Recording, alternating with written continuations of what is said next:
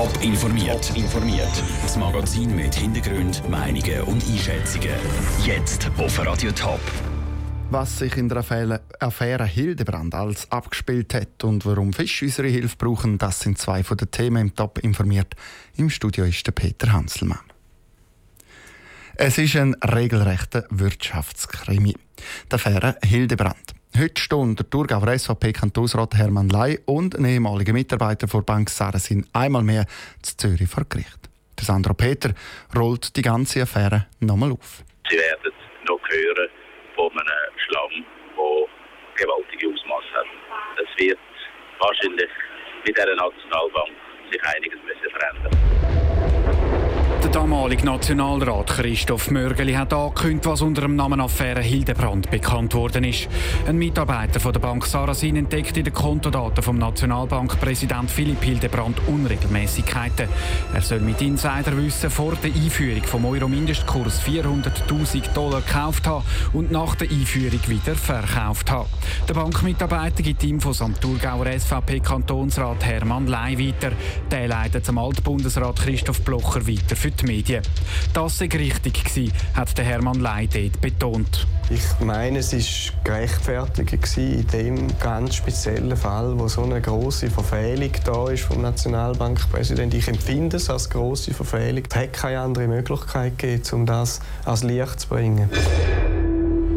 Der Philipp Hildebrand kommt unter Druck. Er will vor Rücktritt aber nichts wissen. Solange ich das Vertrauen der Behörden des Bankrates und des Bundesrats habe, ist Rücktritt für mich kein Thema. Trotzdem, der Fall wird untersucht und wird zur nationalen Affäre. Es gibt ein juristisches Hickhack mit vielen Beteiligten.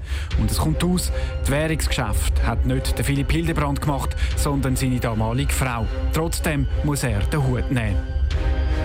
Wenn ich als Präsident des Direktoriums denken muss, dass vielleicht einige von Ihnen das Gefühl haben, dass ich vielleicht doch lüge und ich es nicht beweisen kann, dann habe ich potenziell als Präsident des Direktoriums ein Problem. Später zeigen die Untersuchungen, der Philipp Hildebrand hat nichts Verwerfliches gemacht. Der Mitarbeiter von der Bank Sarasin, der mittlerweile entlassen worden ist, muss sich wegen Bankgeheimnisverletzung vor Gericht verantworten.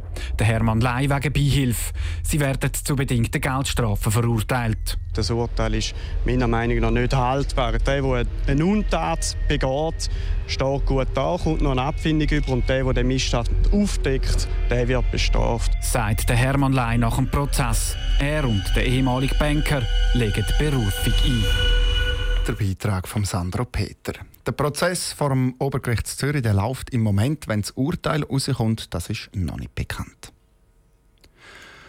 Post bleibt auf ihrem Kurs. Ein Drittel von allen Poststellen in der Schweiz sollen geschlossen werden. Der Umbau der Poststellennetz sei nötig und ganz im Sinn der Schweiz, heisst es bei Post. Der Widerstand beim Volk und beim Bundeshaus wächst. Franziska Busser. Seit Monaten versucht die Post, die Schliessung der Poststellen positiv zu kommunizieren. Es sei ein Umbau, kein Abbau, ein Mehrwert für die Bevölkerung, wenn man Poststellen schließt und Postagenturen auftut. Poststellen sind an vielen Orten schlicht nicht mehr rentabel, sagt die Postchefin Susanne Ruoff. Nehmen wir mal zuerst Fakten. Es werden über, 70, also über 60 Prozent weniger Pakete an den Schalter gebracht und geholt. Es werden weniger Zahlungen gemacht. Es werden Briefe weniger geschrieben. Ich meine, jeder schreibt heute viel mehr E-Mail als ein Brief. Wenn eine Poststelle nicht rentiert, dann muss man anders weiter schauen. Das ist aus rein wirtschaftlicher Sicht absolut logisch. Aber ist die Post nur ein Unternehmen, das schwarze Zahlen schreiben muss? Gerade in den ländlichen Kantonen gibt die Post viel mehr, sagt der Bündner CVP-Ständerat Stefan Engler. Ein Umbau brauche viel Fingerspitzengefühl. Und dazu gehört auch, dass die Post verstehen muss, dass wenn halt eine Einrichtung wie die Post in einer Talschaft äh, fehlt, es nicht nur um das Büro von der Post geht, sondern es geht auch immer um Identität, um Selbstwertgefühl von einer ganzen Talschaft. Im Bundeshaus wird die Strategie vor Post schon länger kritisch beobachtet. Gerade die Kantonsvertreter sind nach dran an den Sorgen von ihrer Bevölkerung. Oder SP-Ständerat Paul Rechsteiner. Gerade auch, wo ich herkomme aus dem Kanton St. Gallen, ist es so, dass ja eben doch der Abbau ganz stark ist in der Fläche. Und von dort her ist es so, dass man jetzt den Prozess sicher mal auch bremsen muss. Neben den St. Gauer bereicht es prozentual auch die Aargauer, die Berner und die Freiburger besonders heftig mit der Schließung der Poststellen. Einigermaßen glimpflich davon kommt der Kanton Zürich. In vielen Kantonen haben sich Komitee gebildet, die Unterschriften sammeln gegen die Schliessung der Poststellen. 60'000 Unterschriften sind schon zusammengekommen. Oder Druck im Bundeshaus nimmt zu.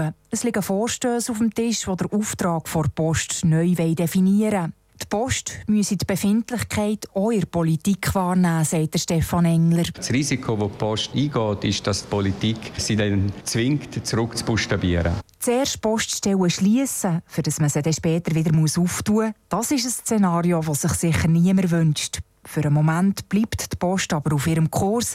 Man ist sich aber bewusst, dass noch viel Überzeugungsarbeit ansteht. Franziska Bauser hat berichtet.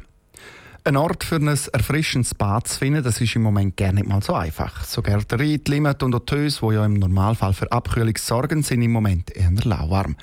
Für uns aus einfach ungemütlich, für die Fische lebensgefährlich. Andrea Blatter. Die Durchschnittstemperatur vom Rhein über das Jahr sind frische 12,5 Grad. Heute liegt sie über 10 Grad höher, bei 23. Und das ist näher an der kritischen Grenze für gewisse Fische, erklärte Urs Philipp, Leiter Jagd- und Fischereiverwaltung vom Kanton Zürich. Zum Beispiel Täschen im Rhein, wenn die Temperatur über 26 Grad würde steigen dann könnte das fatal enden, wie wir schon mal hatten im 2003, wo dann schlussendlich ein Haufen von diesen Fischen eingegangen sind, weil einfach das Wasser zu warm war. Über 90 Prozent des Mäschenbestands sind im Rekordsommer 2003 im Rhein gestorben. Und nicht nur im Rhein, sondern auch in der Limit wird es von den Temperaturen her bald kritisch. In anderen Gewässern im Sendegebiet ist das aber nicht das einzige Problem. Das andere ist, dass es eben in gewissen Gewässern zu wenig Wasser hat und das ist im Moment wirklich ein Problem, das jetzt wieder anfängt.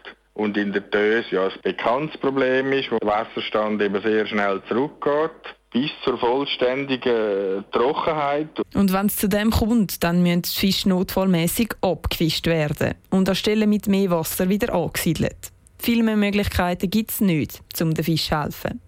Darum bereitet sich die Jagd- und Fischereiverwaltung auf den Notfall vor, falls es wieder so weit kommen wie 2003. Indem man eben in der Fischzuchtanlage über den Sommer durch 20.000 bis 30.000 Jungfische die erbrütet werden und dann bis im Herbst auf der Anlage behalten werden, dass eben sichergestellt ist, dass wenn es auch wieder zu so einer Katastrophe würde kommen, dass wir wieder einen Initialbesatz könnten machen. Dass es nicht so weit kommt, müsste es spätestens in den nächsten Wochen mal wieder richtig regnen. Top informiert, auch als Podcast. Informationen gibt es auf toponline.ch.